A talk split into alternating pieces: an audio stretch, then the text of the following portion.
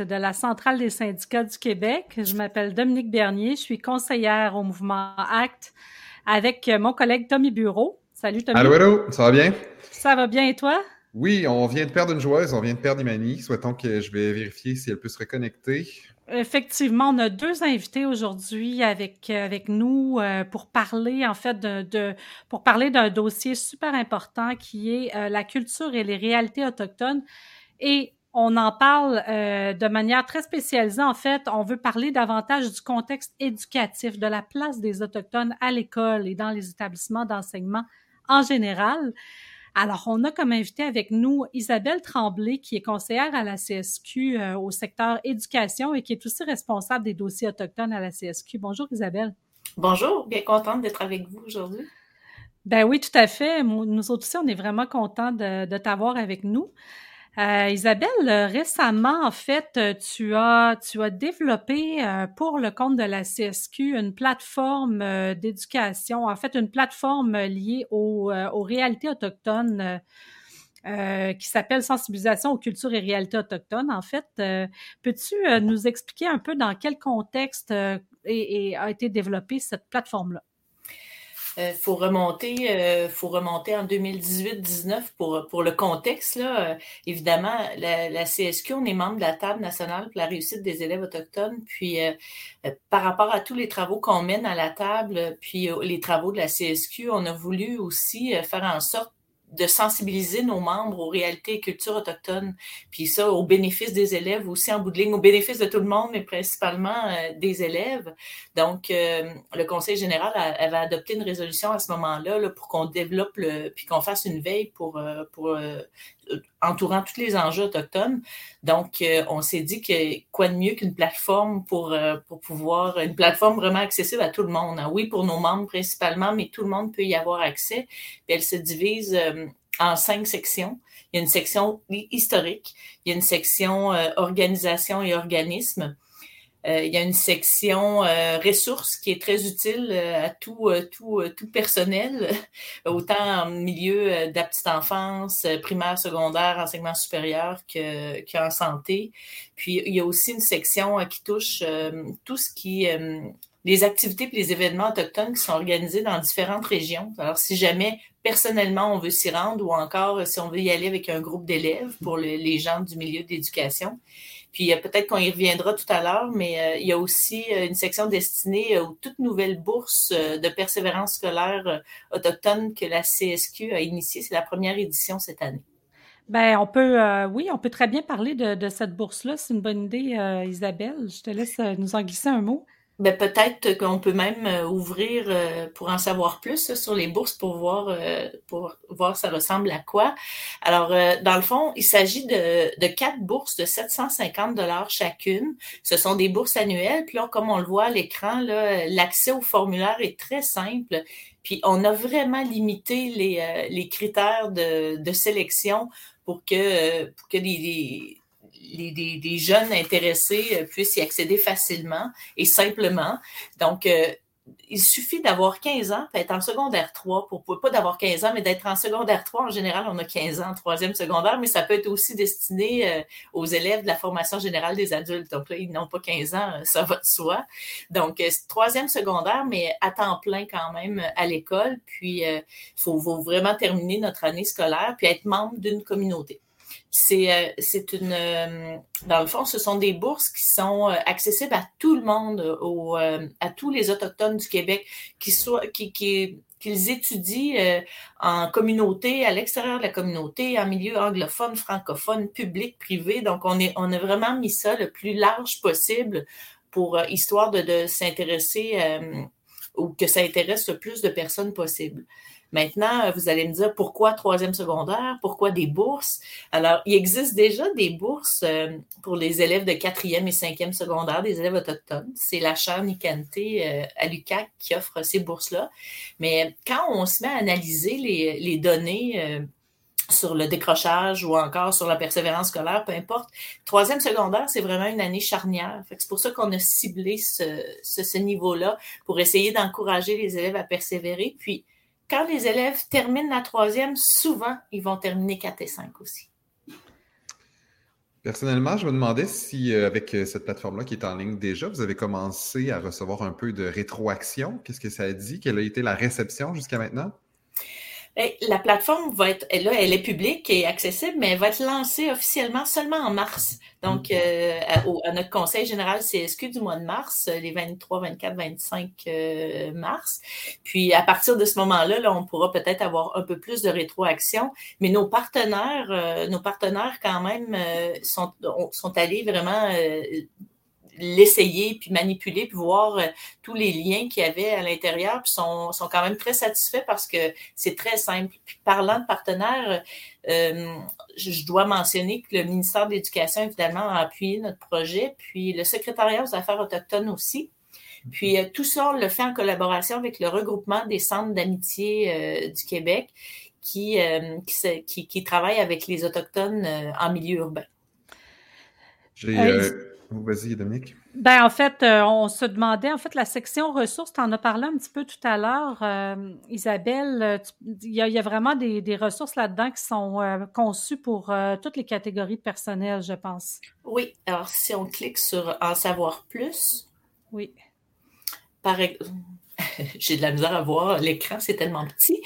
bon, là, vous voyez déjà que en fait, c'est des liens, des liens web. Hein. C'est toujours euh, soit ça mène à des sites ou soit ça mène à des euh, documents PDF.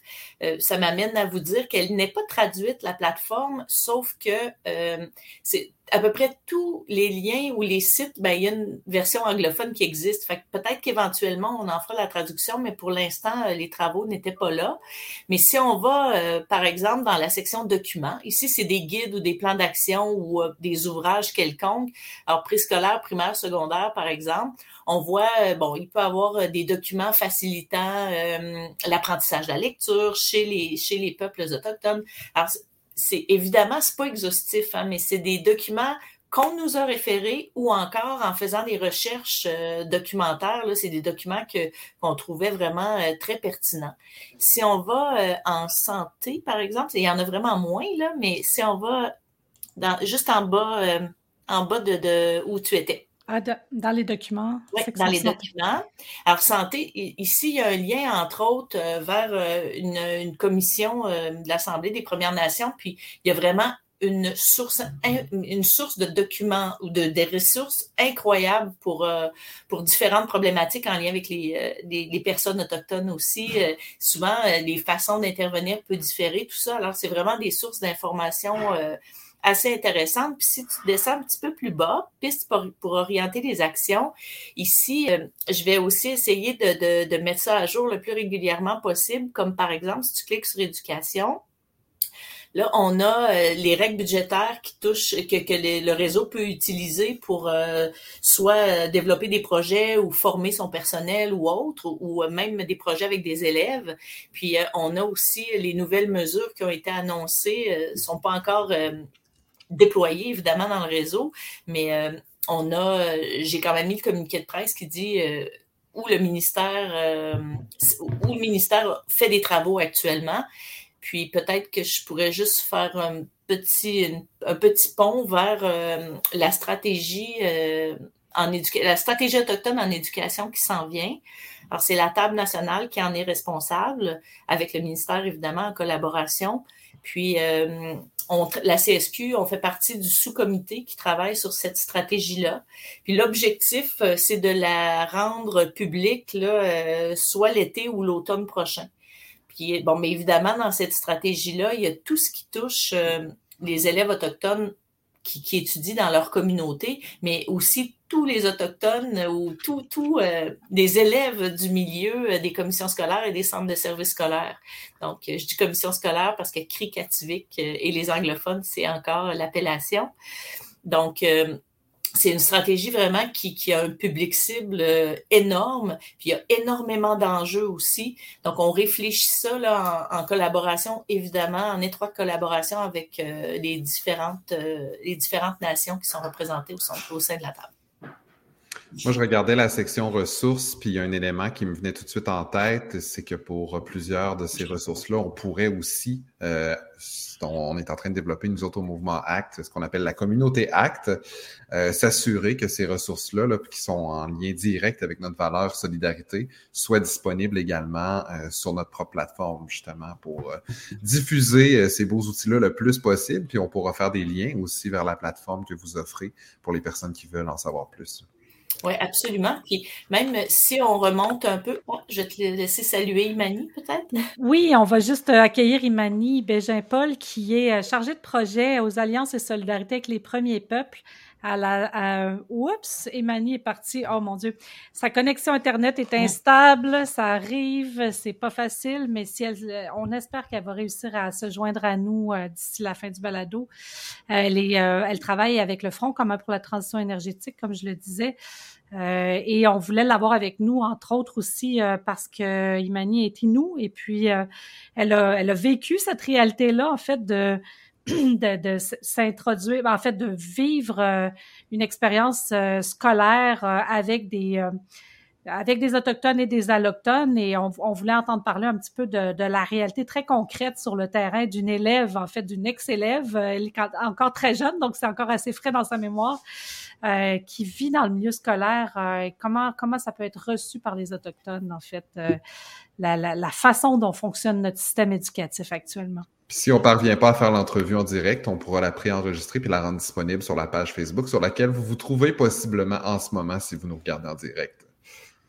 Euh, si tu me permets, euh, Dominique et Tommy aussi, je ferais peut-être euh, juste une autre parenthèse pour dire que je ne suis pas autochtone moi-même, mhm. mais je m'intéresse, je m'intéresse au dossier, aux enjeux autochtones depuis plusieurs années parce que j'ai habité moi-même en communauté pendant une dizaine d'années, puis mon, mon fils est autochtone.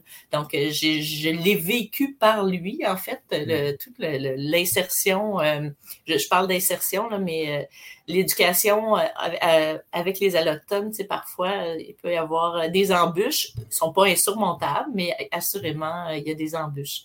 tout à l'heure, quand Imani revenait, j'allais simplement vous dire que parmi, parmi les ressources qu'on a rendues disponibles, il y a des liens, entre autres, vers l'Office national du film qui a une banque phénoménale de, de, documentaires, vidéos, films en lien avec les, les populations autochtones, puis c'est vraiment riche de sens. Effectivement, non, c'est euh, un puissant fond, cette, banque-là, effectivement. J'avais proposé à Imani qu'elle se connecte sans sa caméra. Ça semble, la connexion semble tenir le coup. Est-ce que c'est possible, Imani, de nous parler pour être euh, t'entendre? Alors, euh, Imani, tu es en onde, donc si tu veux parler, euh, tu es la bienvenue. On t'entend pas, je crois. On va, on va quand même te laisser, euh, te laisser en onde au cas où tu arriverais à te joindre au balado avec nous. mais on peut, on peut quand même aborder le sujet avec avec Isabelle, comme tu le disais, tu l'as vécu un peu par procuration avec ton fils, l'insertion en milieu éducatif pour les autochtones. On comprend en fait un peu mieux euh, comme allochtone, notamment avec la découverte euh, récente de milliers de sépultures d'enfants à proximité des anciens pensionnats. Euh, on, savait déjà que ça avait été difficile, ben, en fait que les résidences, les pensionnats autochtones, c'est quelque chose qui a eu énormément de sévices. On le savait avec la commission Vérité Réconciliation, on a entendu des témoignages vraiment vraiment horribles, vraiment déchirants. Euh, mais là, l'arrivée des sépultures, je pense que ça a été un, disons, un point tournant pour beaucoup d'Allochtones qui se sont mis à se rendre compte que, oh mon Dieu, les, les, les Autochtones ont vraiment raison d'être excessivement méfiants des institutions publiques. Euh, avec le décès de Joyce Echaquan aussi, on a pu le constater, euh, en fait, de, visuellement, on a pu, on a pu vivre en direct l'injustice et le, racisme subi par, par cette dame. Euh, en fait, selon, selon ton expérience, selon celle de ton fils, quelle est la perception des Autochtones par rapport à l'école dans, dans tout ce contexte-là?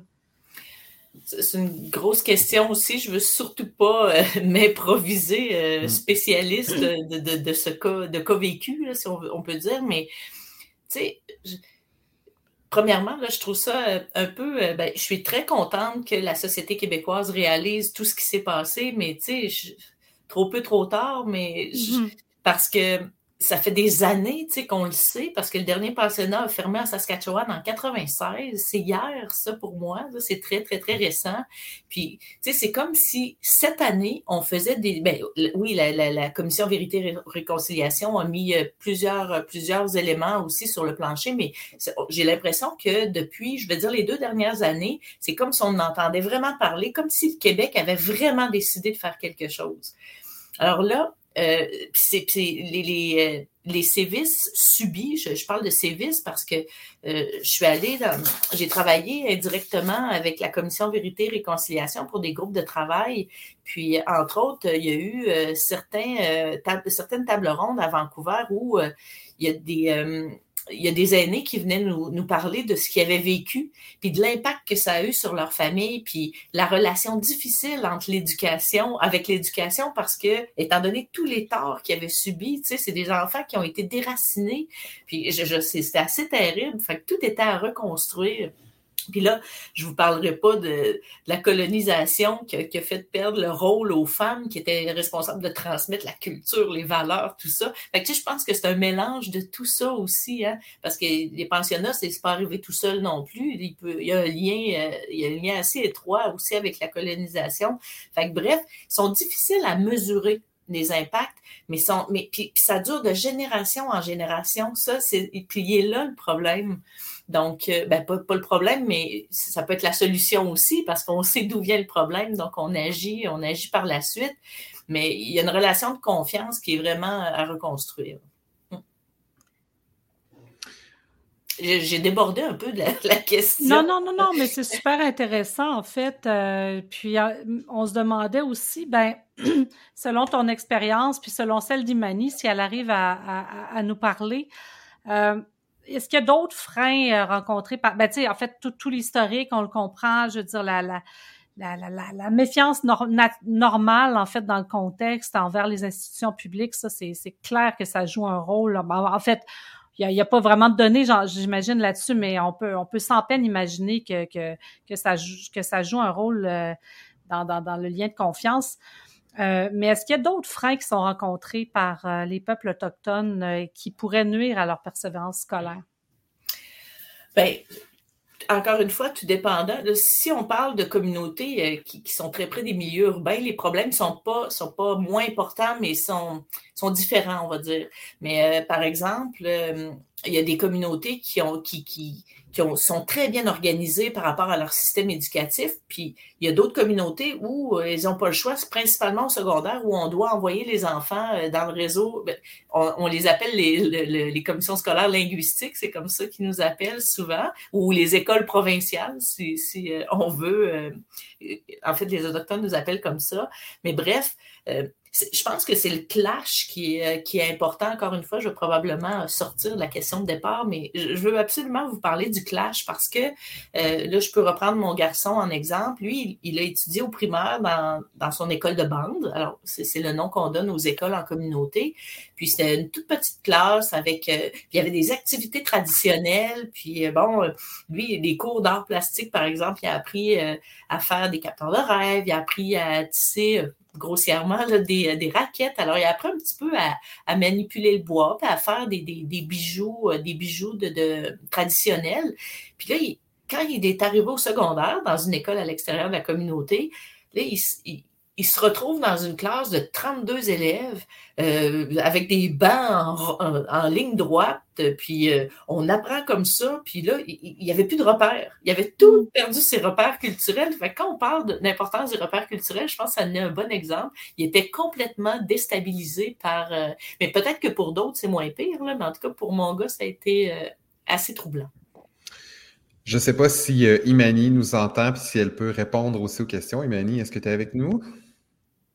Parce que Moi, je vous entends. Oh, on t'entend. Est-ce que vous m'entendez bien? Oui. OK. Enfin, on est content de t'avoir. Parce que la prochaine question. À, la question rapidement. Mm-hmm. Oh. On t'écoute. OK, parfait. Euh, en on parle souvent du passé quand on réfère aux, aux pensionnats autochtones, mais on ne réalise pas qu'il encore aujourd'hui, quand on parle de racisme systémique, ça inclut aussi les écoles ce qu'on nous enseigne, euh, c'est pas nécessairement la réalité et surtout, c'est pas la réalité d'aujourd'hui. Donc, euh, on parle souvent d'avant, les nomades, les sédentaires, les Mohawks qui étaient alliés avec. Euh, peu importe, bref, on parle pas d'aujourd'hui. On parle pas de nos hmm. réalités d'aujourd'hui. On parle surtout pas de notre culture, puis de comment est-ce qu'on vit aujourd'hui. Puis je trouve ça dommage parce que ça ne nous donne pas de repères, ça ne nous donne pas non plus une fierté il y a souvent une honte qui vient avec ça. je veux dire, moi, j'avais, j'avais, mon, Dieu, secondaire 3, je crois qu'on apprend l'histoire avec les Autochtones, puis je pense qu'il y a, deux, trois cours dédiés à ça, puis je trouve ça dommage parce que notre culture est tellement riche, notre culture est tellement développée, est tellement liée à la nature, à la terre, que je trouve ça vraiment dommage qu'on passe pas plus de temps à ça, puis surtout, qu'on passe de nous dans qu'on pense à nous dans le passé, ça fait juste préserver toutes les tous les préjugés, tout le racisme qui reste encore aujourd'hui.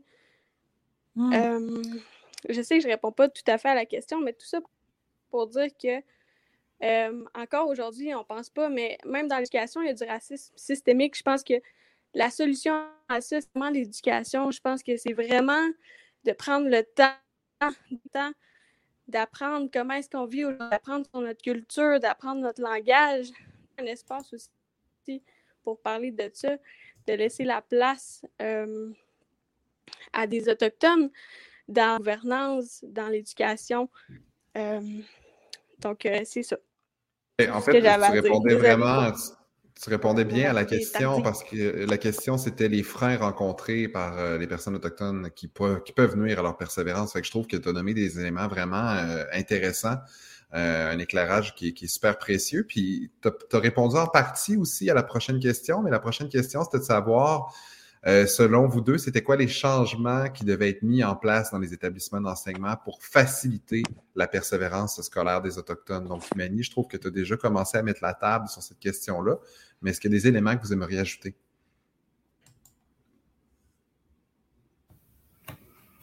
Mais si je peux me permettre. Oui, parce qu'on vient de perdre Imani, elle vient de se déconnecter malheureusement. permets-toi.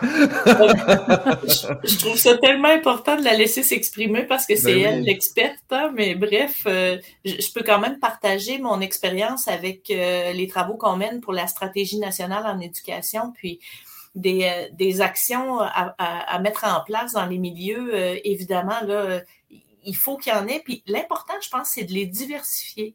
Que, je vous donne un exemple. Euh, il y a des, euh, des, écoles ou des centres de services scolaires qui sont très près de certaines communautés, puis ils offrent des cours de langue. Mettons, euh, s'ils sont, je sais pas moi, sur la côte nord, ben, ils pourraient avoir un cours de langue en Innu. C'est des choses qui existent déjà. Mais pour un élève, là, c'est très significatif hein, pour lui, parce que c'est comme si on allait directement le chercher là, euh, dans son être, parce que c'est c'est sa vie, sa langue. Alors, bref, ça, c'est un exemple parmi tant d'autres.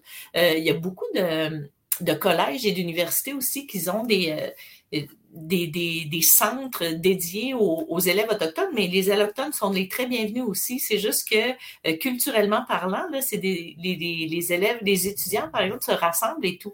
Dans le milieu euh, scolaire plus jeune, alors pourquoi pas utiliser euh, de la littérature jeunesse euh, en lien avec des thématiques euh, autochtones? Alors, je vous parle pas de, de, langue autochtone, évidemment, parce que ça serait difficile là, dans nos écoles, dans nos écoles.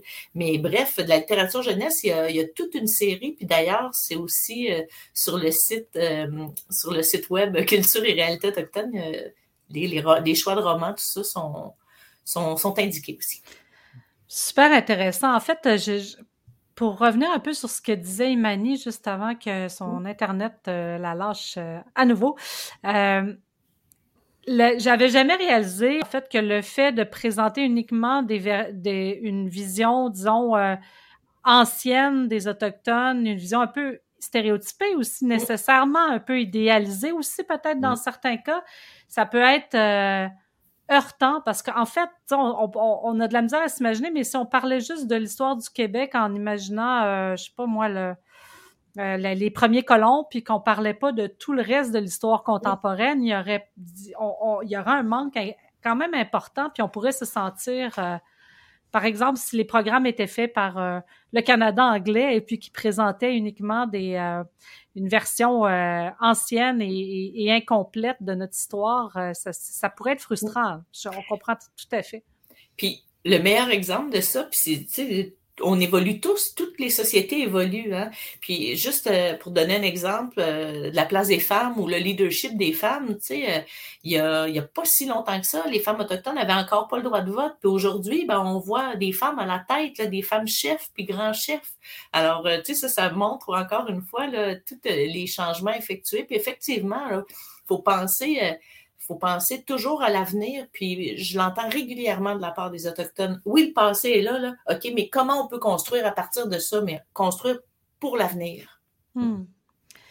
Puis il y a tellement de, culture tellement riche avec euh, de nombreux, euh, nombreux et nombreuses artistes euh, qui, de plus en plus on, on, voit dans l'espace public, ce qui est vraiment une bonne chose, mais devrait faire partie intégrante de ce effectivement ce qui est mis de l'avant, ce qui est enseigné dans les écoles. Ça peut sembler anecdotique, mais euh, je, lisais récemment euh, une entrevue avec un groupe de musique euh, d'Autochtones qui n'étaient pas du Canada, qui étaient d'un autre pays. Et ils disaient à chaque fois qu'on joue dans un festival international, les gens viennent nous voir puis ils disent qu'ils sont déçus parce que la musique qu'on fait, c'est pas de la musique traditionnelle. les autres, c'est un groupe de, de musique rock. Puis c'est ce qu'ils ont décidé de faire aujourd'hui en 2020, 2021, 2022. Et on dirait que souvent les gens s'attendent à ce que, puisque c'est des Autochtones, à entendre justement cette musique-là qui, qui nous vient du passé, mais qui représente pas le présent. Fait que c'est juste une image, je trouve, de plus, qui vient ajouter peut-être à cette notion-là importante de se rappeler qu'on vit dans le présent, là, puis on se projette dans le futur, bien qu'on se nourrisse de, notre passé, évidemment. On se demandait, en fait, euh, justement, selon vous, puis selon toi, Imani, parce que je vois que tu es, reconnecté, donc si tu arrives à nous parler, tant mieux. Quelle place, selon vous, les établissements d'enseignement peuvent jouer euh, pour mieux faire connaître la culture et les réalités autochtones actuelles? comment, comment ça pourrait s'inscrire, se, construire? Je t'invite à y aller, Isabelle. Je pense qu'elle est sur elle est Ah, ah elle, est, elle, est, euh, le, micro était activé, il a été désactivé. Ah là là, c'est pas facile. oh, elle est de retour. On t'entend, Imani. Euh, c'est pas. OK. Euh, ben, en fait, je, crois que les établissements. Ben, en fait, je suis pas mal sûre que les établissements d'éducation euh, ont le devoir, si je peux me permettre, de, nous éduquer sur nos réalités, puis sur ce qu'on est vraiment. Parce que moi, je me souviens encore de moi à 15 ans qui, qui, qui suit son cours d'histoire, puis on, on nous apprend vraiment rien, on nous apprend juste les stéréotypes de ce qu'on était. Puis, puis oui, c'est peut-être vrai, mais je veux dire, aujourd'hui, on est différent. Aujourd'hui, on a encore une culture qui devrait être euh, qui devrait être connue, qui devrait être enseignée aussi. Puis je pense que ça vient avec une fierté, alors que en ce moment, dans nos cours, on, on a plus une honte parce que moi, j'avais des commentaires qu'aujourd'hui, je trouve, je trouve aberrant de croire qu'à ce moment-là, à 15 ans, alors que tu es en train de, de te former, alors que tu es en train de devenir une personne, on, dit ces commentaires-là. Je peux, je peux pas croire que ça existe encore. Moi, je me souviens d'un garçon qui me dit, tu sais, dans le temps, on échangeait les, les fourrures contre des miroirs, mais c'était pour réaliser qu'on était laid, tu sais ça, ça a pris toute la fierté que tu as d'être oh, autochtone. Oui, c'est, ça n'a aucun sens. Là. Ça, ça te brise en tant que personne. Fait que je pense qu'il y a une grosse éducation à faire dans les enseignants, dans euh, toute la gouvernance des établissements d'éducation aussi, de laisser la place aux Autochtones, de, d'apprendre c'est quoi notre culture, d'apprendre euh, ce qu'on est vraiment, ben, je pense que ça va pouvoir juste donner de la fierté puis nous encourager à continuer. Hmm. Je me demandais, Imani, euh, tandis qu'on t'a, j'en profite, euh, comment j'imagine que toi, tu as, grandi dans la communauté de Mashteyats, euh, sur la côte nord. J'imagine qu'il y avait quand même une mixité, c'est-à-dire qu'il y avait beaucoup d'allochtones et d'autochtones dans les mêmes écoles. Corrige-moi si je me trompe.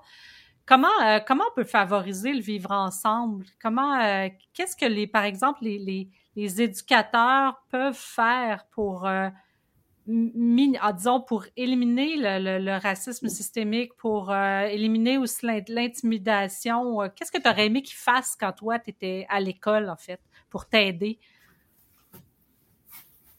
Oh. Ton micro est fermé, je crois. J'espère qu'elle n'est pas disparue à nouveau. Oh, elle est de retour. Ah, voilà.